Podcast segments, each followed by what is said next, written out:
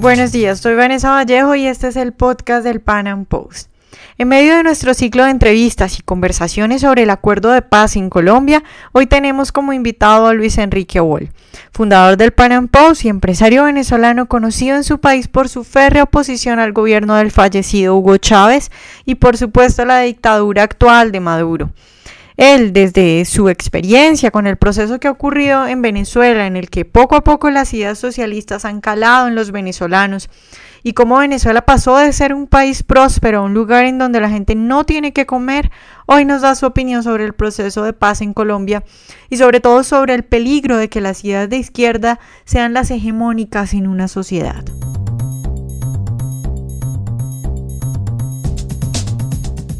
Conociendo también la no solo la situación actual en Venezuela, sino todo el proceso de, cómo se llegó acá, que, no fue de la noche a la mañana.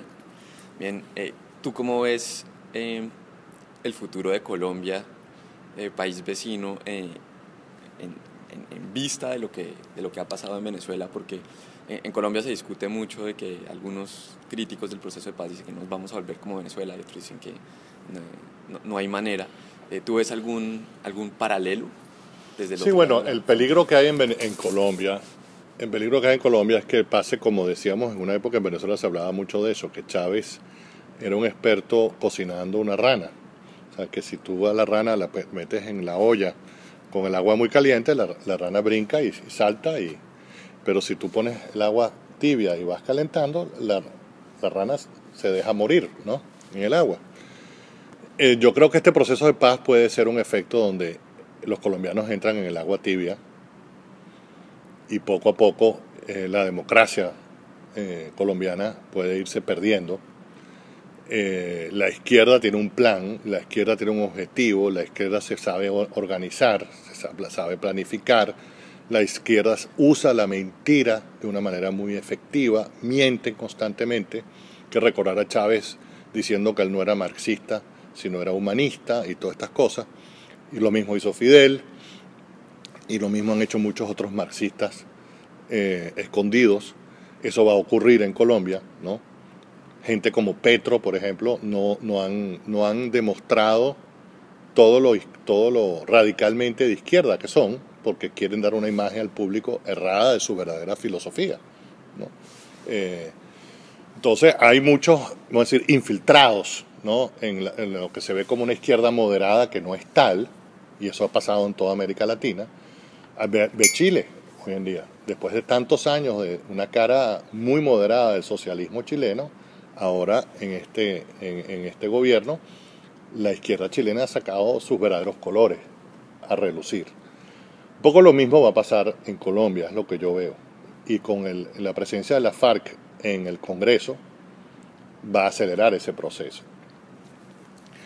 Ellos van a intentar sabotear las instituciones democráticas de Colombia. Va a ser una campaña constante contra la institucionalidad y, eso va a ir afectando las bases mismas del, Estado colombiano.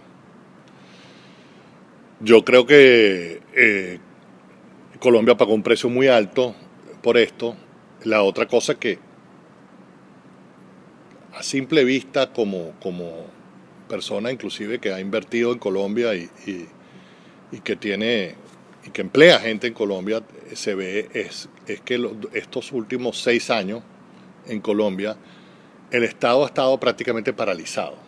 No ha habido ninguna iniciativa nueva. O sea, se habla del plan de infraestructura, este de autopistas y algunas cosas, pero no son cosas transformativas en un país que necesita transformaciones como es Colombia. Colombia tuvo un periodo de ocho años donde el país se transformó. No solamente se pacificó, a Colombia, sino que se modernizó en muchísimos aspectos eh, Colombia. Eh, hubo una modernización profunda en muchas áreas de Colombia. Ese, ese proceso que llevaba Colombia de modernización, a mi juicio, se ha paralizado. Se ha enfocado todos los esfuerzos y todo lo que hace el gobierno está concentrado en, el, en la paz con la FARC y se ha inclusive ignorado otros aspectos eh, que deberían ser aspectos importantes para un gobierno. Y eso está afectando a Colombia. Y la otra cosa es que eh, yo te diría que en el periodo de Uribe se rompieron algunos paradigmas en Colombia que le hicieron mucho bien al país. En Colombia había una especie de acuerdo implícito entre algunos o las personas representativas o grupos representativos empresariales y el Estado, donde por ejemplo el sector exportador se privilegiaba frente a la, al consumidor, hay que decirlo así. Una de las cosas, y lo dije en público una vez en una charla en Venezuela hace muchos años, una de las razones para el, ah, la violencia en Colombia era que Colombia continuamente empobrecía a su población. O sea, el peso colombiano es una de las monedas que continuamente, continuamente se, se, devaluaba y las devaluaciones del peso colombiano eran sencillamente mecanismos de subsidio a ciertos grupos de la sociedad colombiana.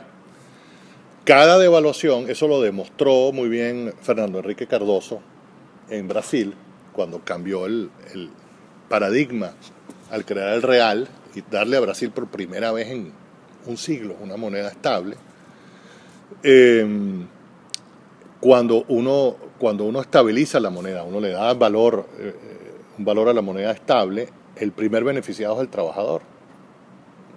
Entonces, yo creo que en el gobierno de Uribe eso se entendió, no fue un efecto de la, del auge petrolero que vino en los últimos años de ese gobierno, sino fue un efecto que se entendió que la población tenía que sentir los beneficios de una apertura económica.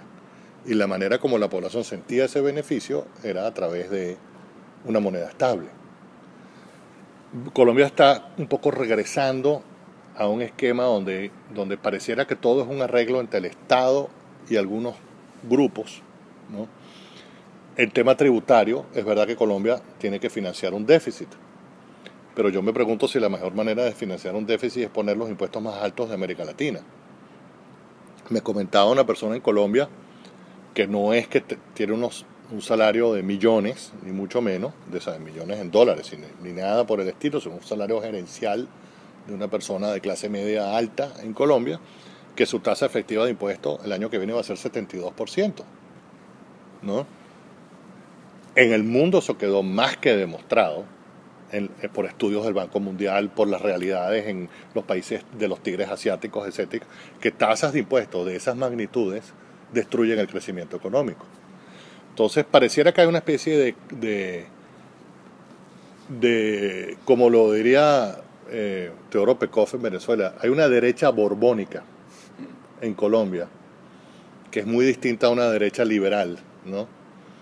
que, que, que actúa como una derecha borbónica porque actúa más como eso, como un mercantilismo atado por conversaciones y reuniones en privado con el Estado, que son los que generan política en Colombia. No se ve en Colombia una generación de políticas moderna, como debería tener una nación que tiene tanta gente preparada como Colombia, donde eh, las políticas sean en realidad pensadas para beneficio de todo el país y no de ciertos grupos. Entonces tú unes eso, esa derecha borbónica que parece estar enquistada en el poder en este momento, lo unes con la FARC entrando donde está entrando y tienes un tienes una receta ahí que puede ser muy peligrosa para, para el futuro de Colombia.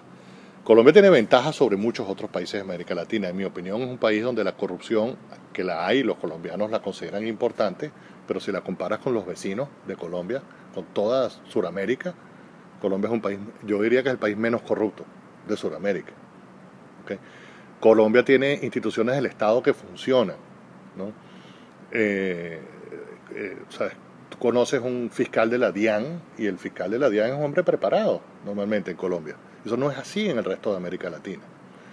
Entonces Colombia tiene unas ventajas enormes eh, sobre, sobre sus vecinos. Lo que Colombia tiene que un poco deslastrarse, un poco de, por una parte de esa derecha borbónica y por otra parte necesita un líder que se dé cuenta de los peligros que se desatan con este acuerdo.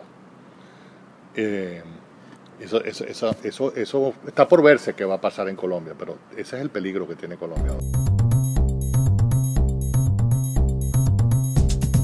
Espero que hayan disfrutado nuestra entrevista de hoy. Recuerden seguirnos en nuestro canal de YouTube y nos vemos en una próxima emisión del Panam Podcast.